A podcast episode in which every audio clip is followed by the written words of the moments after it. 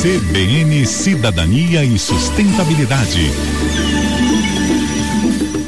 Olá, ouvintes. No programa de hoje vamos falar sobre armazenamento de energia. Como todos sabem, um dos grandes desafios dessa década será desenvolver sistemas de armazenamento de energia que não precisem de elementos químicos raros, tóxicos ou caros, como é o caso do vanádio, chumbo e lítio, respectivamente. E a empresa americana ESS parece ter encontrado uma solução interessante.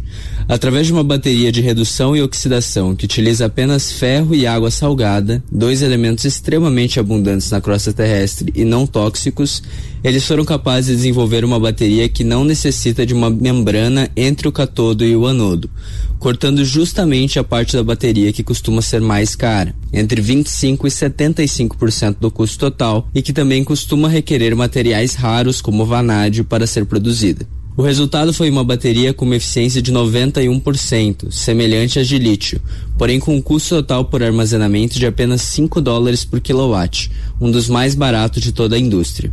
E uma durabilidade até 10 vezes maior que as baterias de lítio, podendo suportar mais de 20 mil ciclos e podendo inclusive ser recarregada, trocando os fluidos para ganhar nova vida por um custo também baixo.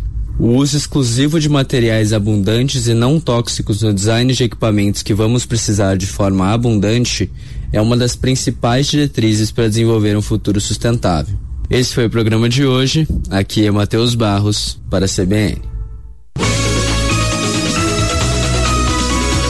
CBN, CBN Campo Grande.